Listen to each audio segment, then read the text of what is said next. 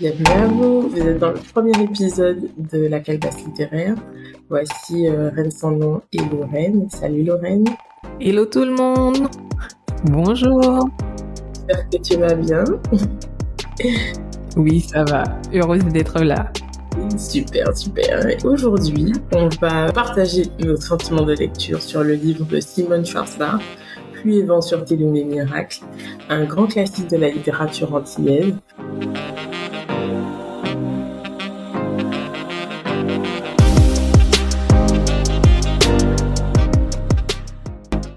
Par hasard qu'on a choisi ce livre pour inaugurer cette saison.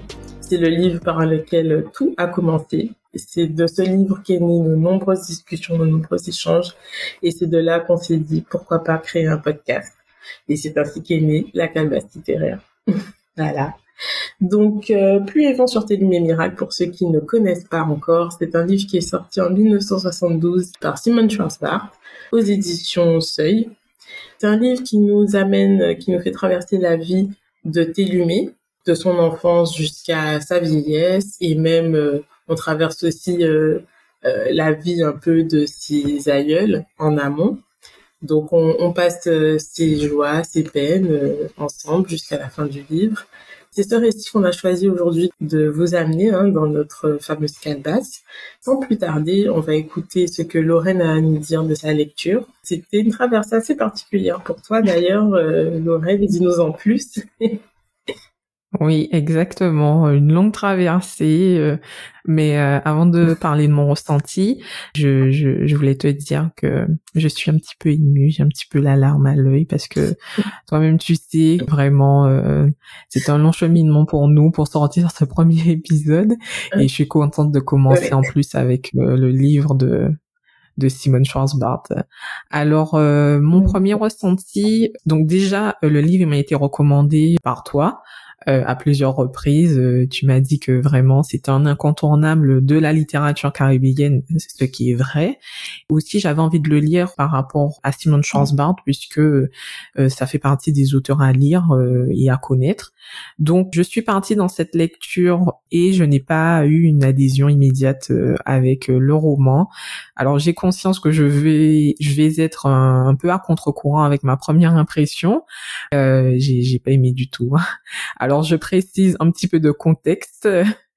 Euh, quand j'ai lu le roman, euh, c'était il y a un an, je crois. Oui, il y a un an. J'étais en vacances et j'étais à la recherche d'une lecture légère avec un happy ending. Euh, voilà. Donc moi, je n'ai pas lu la quatrième. Voilà.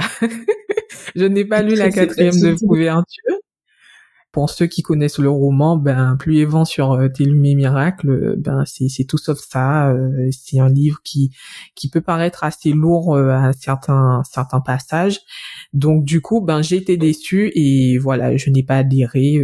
voilà, je te l'ai dit en plus, je t'ai dit franchement, voilà, il n'y a pas déjà assez de problèmes dans ma vie. Je me souviens t'avoir dit ça. j'ai pas envie de me taper la souffrance des femmes sur plusieurs générations. c'est exactement ce qu'on oui, oui, voilà, c'est ça. Avec du recul, euh, je pense que juste que euh, le roman, euh, c'était pas le moment, le roman qu'il me fallait à ce moment-là, et c'est pour ça qu'en fait je l'ai mal réceptionné. Donc du coup, je l'ai relu pour l'enregistrement de ce podcast. du coup, là, mhm. c'est autre chose. J'ai pris le temps d'apprécier notamment la plume de Simone Schwarzbart que j'ai beaucoup aimé aussi euh, la subtilité avec laquelle elle est parvenue à donner en fait une expression créole à la langue française sans la modifier. J'ai trouvé que c'était c'était superbement bien fait. J'ai lu quelque part en fait qu'elle écrivait en créole et qu'elle s'auto-traduisait en français afin de pervertir euh, l'esprit même de la langue et d'y ajouter euh, cette vision du monde créole. Donc euh, moi j'ai j'ai beaucoup aimé mhm. ça et euh, j'ai aussi aimé le fait qu'elle euh, qu'elle est parvenue à transcrire la réalité de nos territoires avec nos croyances et l'imaginaire créole. Donc je peux dire finalement après la deuxième lecture, le livre il a grandi en moi, j'ai un peu séjourné dans la chose et que je comprends pourquoi et le roman est présenté comme étant un incontournable de, de la littérature caribéenne. Pour toi, euh, ça n'a pas été un long cheminement.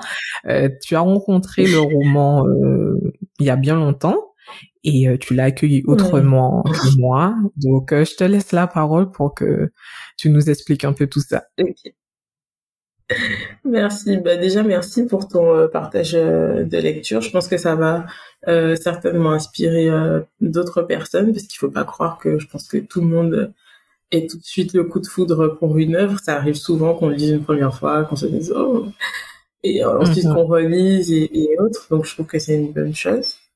Ben oui, effectivement, comme tu l'as dit, ben moi ça, j'ai lu, c'est un livre. C'est pour ça que j'étais un peu entraînée là-dedans. C'est un livre que j'ai lu déjà il y avait déjà mhm. plusieurs années. Euh, j'avais lu ado. Après, ben, j'ai toujours été amenée à faire des relectures parce que j'aime beaucoup relire euh, ce livre-là. En fait, j'aime beaucoup y revenir. Et à chaque fois, c'est des lectures différentes et c'est des, des sentiments différents. Donc, en fait, moi, ben, j'ai tout de suite aimé. Enfin, j'ai eu le coup de cœur pour ce livre quand j'étais plus jeune à cause de la langue, comme tu as dit, de, de l'histoire aussi, de la richesse des personnages. Et moi, en fait, euh, à ma première lecture, j'avais abordé j'avais ressenti, euh, pour moi, en fait, Télumé, c'était une super-héroïne. Télumé euh, Irène Sandon, c'était des super-héroïnes. Donc, j'ai surtout retenu ce passage-là, enfin, ce, ce côté-là. Mm-hmm. Et euh, avec le recul, ben, quand j'ai relu pour préparer le podcast, en fait, à la fin, j'étais heureuse parce que j'avais l'impression d'avoir fait comme un tour en cerveau volant, comme je t'ai dit, euh, et qu'ensuite je me hmm. suis posée à fond zombie et que j'ai vu euh, la Guadeloupe, euh, ma Guadeloupe avec sa culture, sa richesse, tout son oh, écosystème, ok. Mais à la fin de la lecture, après, j'étais quand même un peu en mode le cœur lourd. Merci. Hmm. j'avais, j'avais un peu le cœur lourd parce que la fin, quand même Enfin, je sais pas si c'est tout l'enchaînement de ce qui s'est passé, que qu'elle a perdu des êtres chers, que même la mhm. maternité euh, pour elle ça a été une question euh, douloureuse. Et euh, même si elle, elle finit sur une note plus ou moins positive, ben moi, j'ai j'ai trouvé ça douloureux parce que je me suis dit c'est pas un happy ending, effectivement. Voilà. Il y a pas. C'est pas un happy ending en fait. Et, enfin, enfin, au sens où on l'entend nous peut-être, tu vois, pour elle, mm ça reste oui, je suis au milieu de mon jardin, je suis heureuse. Mais pour moi, je mhm. sais pas, c'est parce que j'avais supposé toutes ces misères et toutes ces joies. Et euh, je pense que c'est aussi parce que c'est une histoire qui fait écho en nous, parce qu'on a peut-être connu des personnes qui ont vécu ça, ou voilà. Et euh, une fois que j'ai dépassé le sentiment d'amertume et de tristesse, ceci dit, je trouve que c'était un beau tableau un beau voyage dans la Guadeloupe post-coloniale. Et puis c'est un peu comme un, un, livre de développement personnel, je trouve, parce que tu as beaucoup de, de philosophie de vie, d'introspection, de voilà, est-ce que la vie ce sera pas ça, ça, ça, ça. Donc j'ai beaucoup aimé. Mm-hmm. D'un autre côté, j'ai trouvé que c'était un plaisir euh, poétique aussi, parce que la langue, mm-hmm. euh, le fait de retrouver des chants de chez nous, euh, des expressions, euh, le la balade à travers la nature aussi, des arbres, des plantes, des fleurs. Mm-hmm. Et puis tout ça, ça a fait que c'était une très belle lecture pour moi. Et Moi, j'en retiens beaucoup de positif et beaucoup de, de plaisir. Oh, c'est beau. On, on, sent que toi, tu as eu le coup de cœur, que c'était une rencontre qui a changé ta vie oui, tout jamais. Oui, oui, vraiment. Ouais. quand on t'écoute, ben c'est sûr que voilà. Contrairement à moi, voilà. C'est deux réceptions différentes, euh, mais bon. Différentes, mais c'est ce qui fait la richesse euh, d'un livre. Et puis c'est aussi pour ça qu'on a créé le podcast, pour avoir différentes vues, pas seulement être dans un consensus. Voilà. Mais du coup, euh, toi, qu'est-ce qui t'a marqué à travers, disons, les nombreuses, parce qu'il y a beaucoup de thématiques dans le livre. Je pense que oui, on va jamais tout aborder dans notre podcast et c'est pas le but. Le but, c'est vraiment mm-hmm. de ressortir euh, les grandes lignes et inciter le lecteur à, aller vers cette œuvre. Mais euh, toi, euh, mm-hmm. qu'est-ce que tu en as retenu dans ton analyse?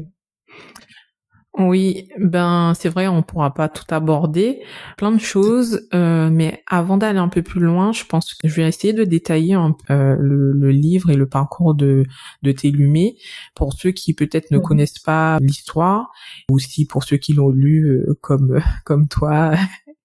Reine sans nom, je sais que ça fait un petit moment. Donc, alors, Télumé passe sa jeunesse au village de Fonzombie, aux côtés de sa grand-mère Toussine Mougandor, surnommée Reine sans nom, qui est une femme forte, reconnue par la mhm. communauté euh, pour sa force de caractère et sa résilience. Donc, arrivé à l'âge mhm. adulte, plusieurs événements bouleversent la vie de Télumé, notamment sa mise en case avec son amour de jeunesse, Ellie, la folie qui mhm. touche Télumé après qu'Ellie l'ait abandonné, on parle aussi de sa deuxième mise en case euh, avec son second amour, euh, l'homme en boise, puis la mort de ce dernier malheureusement, et pour finir par euh, l'adoption d'une jeune fille qui finira par l'abandonner aussi. Donc voilà, c'est vrai. plus évent sur Télé, sur Miracle, c'est un, c'est un roman qui qui, qui n'est pas facile à, dans certains passages, mais bon, voilà pour le petit résumé. Donc moi, ce qui m'a marqué, euh, je dirais, c'est plus euh, la philosophie de vie que les femmes Longondor se transmettent de génération en génération, je dirais, puisque Télumé tire toute son éducation de sa grand-mère, qui lui transmet en fait euh, des leçons de vie à travers des dictons, des métaphores bien imagées. Ces enseignements, ils passent mhm. souvent par l'oralité, par des contes par exemple. Très tôt, Ren explique à sa petite fille que la vie, c'est long fleuve euh, tranquille et qu'elle devra à plusieurs reprises enfiler sa robe de combat pour surmonter euh, ces événements, mais surtout que lorsqu'elle aura des moments de bonheur, euh, ce qu'elle appelle, ce, que Reine sans nom appelle des étoiles, ben qu'elle devra en profiter à fond. Donc Télumé, elle s'abreuve de ses connaissances et se prépare à s'armer face à la vie, tout en cherchant sa place sur Terre que le malheur en fait euh, fait partie de la vie au même titre que le bonheur et que c'est notre façon d'aborder ces événements, euh, ces, ces, épisodes d'adversité qui, déterminera euh, mm-hmm. le prolongement de notre course. Donc on ne doit pas en fait attendre mm-hmm. ni sur les moments heureux ou malheureux pour jouir de la vie. Seul l'instant présent est à chérir. Du coup, euh, Télumé, elle navigue euh, à travers les eaux tumultueuses et elle se transforme euh, toute petite. Euh, c'est une jeune fille bien heureuse. Puis après, elle passe, elle se transforme en femme mise en case. Puis après, femme libre, femme en détresse, mm-hmm. Puis femme sans espérance. Et pour finir, comme étant, je dirais, une pas un vieux corps, mais une petite malheureuse, euh, comme on dit chez nous. Euh, non, non, mais pas dans le mauvais sens, oh. mais juste euh, comme une femme au bout de sa vie qui, mm. voilà, qui, qui ne, qui ne garde pas le mauvais ni le bon et qui profite juste des petits plaisirs de la vie. Donc, prend ce que j'ai beaucoup aimé pour les femmes lougandères, c'est qu'il n'y a qu'il n'y a pas de fatalité ni d'apitoiement sur son sort. En aucun moment, je crois, euh, elle parle d'injustice. Pour moi, c'est comme si, euh, comme tu disais, la philosophie de vie, euh, ce qu'on retient, c'est que ce qui ne te tue pas te rend plus fort. Et c'est ce que j'ai mis le plus dans ce roman. Euh, je sais pas pour toi si c'est pareil. Est-ce que au niveau de la philosophie de vie, tu as retenu à peu près la même chose ou tu as vu quelque bah, chose de Effectivement, c'est oui, c'est qu'en fait, euh, comme toi, j'ai remarqué qu'il y avait beaucoup de clés, euh, beaucoup de, de stratégies, euh, de, de, de transmission sur euh, tout ce qui est bah, la vie, comment on devrait l'aborder. Et c'est pour ça que j'ai parlé un peu de un peu vulgairement de livres de développement de, de développement personnel parce qu'en fait pour moi sans s'en rendre compte c'est vraiment la transmission des valeurs et je, je reconnais là euh, euh, ce que nos aïeux ou euh, nos parents nous disent, même s'il y a beaucoup de choses qu'on déconstruit maintenant, à savoir la résilience à tout prix. On sait qu'elle est à double tranchant, oui, c'est salutaire, mais est-ce que parfois il faut pas privilégier aussi sa santé mentale, par la santé mentale, ou est-ce que parfois il faut, voilà, on est humain et donc se permettre d'être d'avoir des moments de faiblesse et je trouve que c'est assez bien mhm. représenté pardon parce que notre Lune elle a des moments de faiblesse elle a des épisodes euh, je pense dépressifs même si euh, on parle pas de ça euh, comme ça mhm. Donc oui effectivement moi je suis d'accord avec toi euh.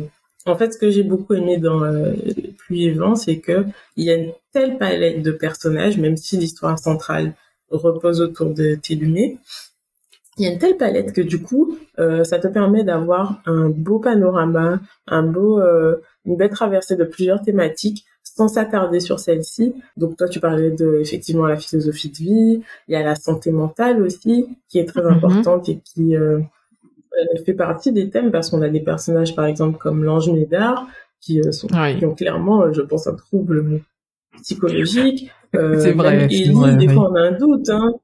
oui, son amant de jeunesse. parce qu'il te parle de très jeune. Oui, c'est son mm-hmm. amant de jeunesse, effectivement, j'ai, j'ai pas précisé. dit c'est son amant de jeunesse, c'est le premier homme avec elle, avec lequel, pardon, elle va s'engager. Et en fait, mm il a des moments, alors c'est lui qui va aussi l'abattre, elle sera victime de violences conjugales à ses côtés et euh, même s'il y a le facteur alcool, le facteur euh, dépression lui-même qui traverse, on se pose la question de sa santé mentale parce que il y a des petits moments euh, tout en poésie où il parle de rêves, de choses, de si je me perds, mhm. mais c'est bien euh, une façon d'évoquer la santé mentale. Oui, c'est bien présent. Il y a aussi j'aime le fait c'est ça, c'est présent et c'est parce qu'il y a une telle palette de personnages et c'est très réaliste et je trouve que c'est dans les personnages que réside le réalisme.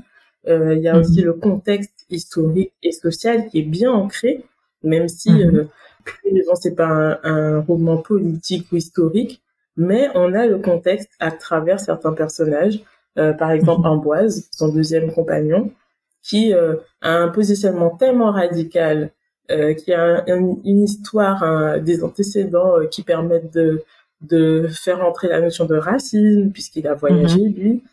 Mhm. Il parle de racisme, il parle aussi, euh, ben, il est un peu engagé, euh, alors à contre-cœur, mais euh, on voit un peu la notion de syndicalisme qui est émergent, puisque il y a des, mhm. des, gens qui essaient de porter un message de meilleures conditions de travail, parce qu'il faut savoir qu'Amboise, lui, il était contre radicalement contre le fait de travailler pour le béquet dans la canne et alors, euh, effectivement, on est dans la Guadeloupe post-coloniale, c'est l'employeur principal, même si tu fais tout pour fuir.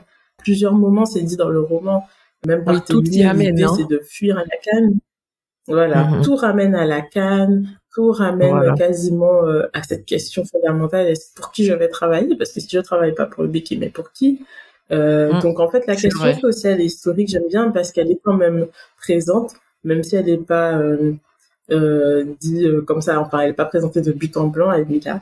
Et euh, moi, c'est ce que j'ai apporté, j'ai assez bien aimé, ce qui m'a assez marqué quand même dans le mhm. traitement des personnages, c'est que ça amène des questions sous-jacentes. Ça, ça, ça fait qu'on n'a pas un portrait de la Guadeloupe hors sol, on a un, oui, un, portrait vraiment, vraiment, pardon, ancré. Mhm. C'est ce que j'ai apprécié. Quoi.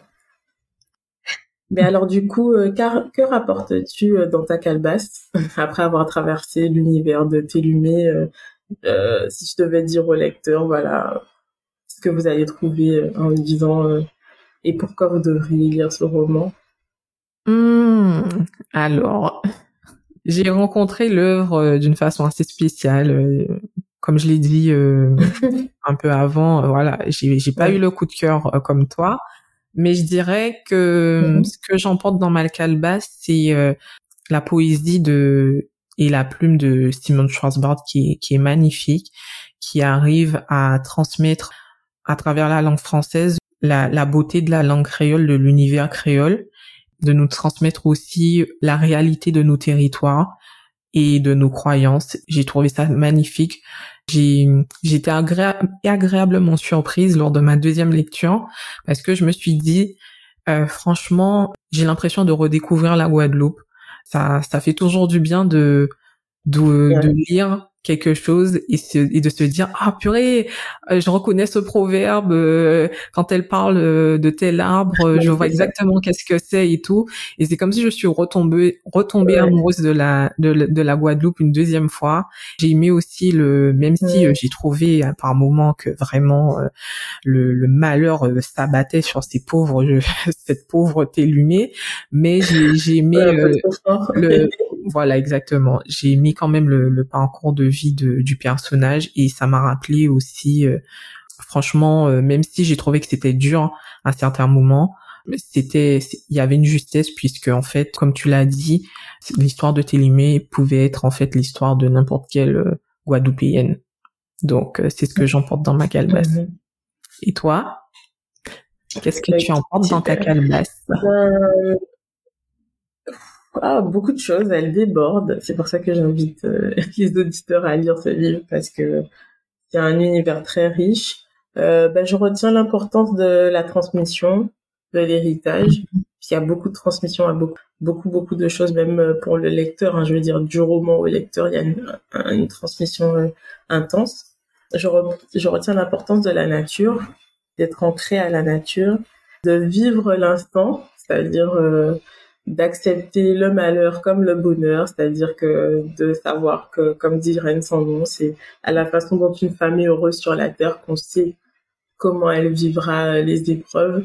Et euh, je crois mhm. qu'on est dans une dans un contexte assez particulier où il faut qu'on s'en rappelle de ça. C'est pas évident. C'est une forme de résilience. D'être heureux aussi, c'est c'est une forme de résilience, euh, de militantisme aussi, de choisir. Je retiens que le militantisme euh, selon comment nous le présente Simone Schwarzbart. C'est pas seulement euh, au sein du, du c'est pas comme que l'activisme mhm. tel qu'on le voit. Voilà, c'est formes, c'est aussi de dire euh, je choisis de rester là ou je choisis d'accepter que c'est pas parfait et, voilà et mhm. de continuer malgré ça. Ça c'est une forme de militantisme aussi, je retiens ça. Et je retiens que ce roman, en fait, c'est une véritable bible de l'écosystème un peu euh, guadeloupéen que ce soit culturel, naturel ou mystique. Euh, donc, mm-hmm. je retiens tout ça, que c'est une lecture authentique et que j'invite chaque personne à se plonger à corps perdu. et voilà. Et je remercie nos auditeurs de nous avoir accompagnés pour ce mm-hmm. premier épisode, de nous avoir écoutés et on a hâte euh, qu'ils se replongent ou qu'ils se plongent pour la première fois dans ce roman. Euh, mm-hmm. et, et, voilà. Et en fait, on vous donne rendez-vous euh, pour d'autres épisodes, tout aussi riches, mm. on l'espère. Mm-hmm. Voilà. Et euh, je te laisse le mot de la fin, euh, Lorraine. Ben, euh, waouh, franchement, c'est vraiment une déclaration d'amour. Hein. Je sais pas quoi dire. Tu as promotionné le livre comme jamais. Voilà. Merci Simone.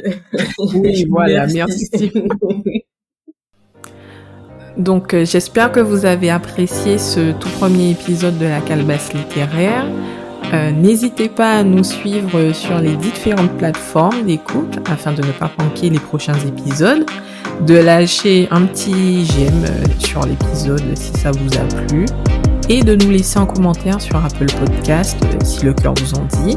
Ça nous fera énormément plaisir de vous lire en tout cas et je vous dis à la prochaine.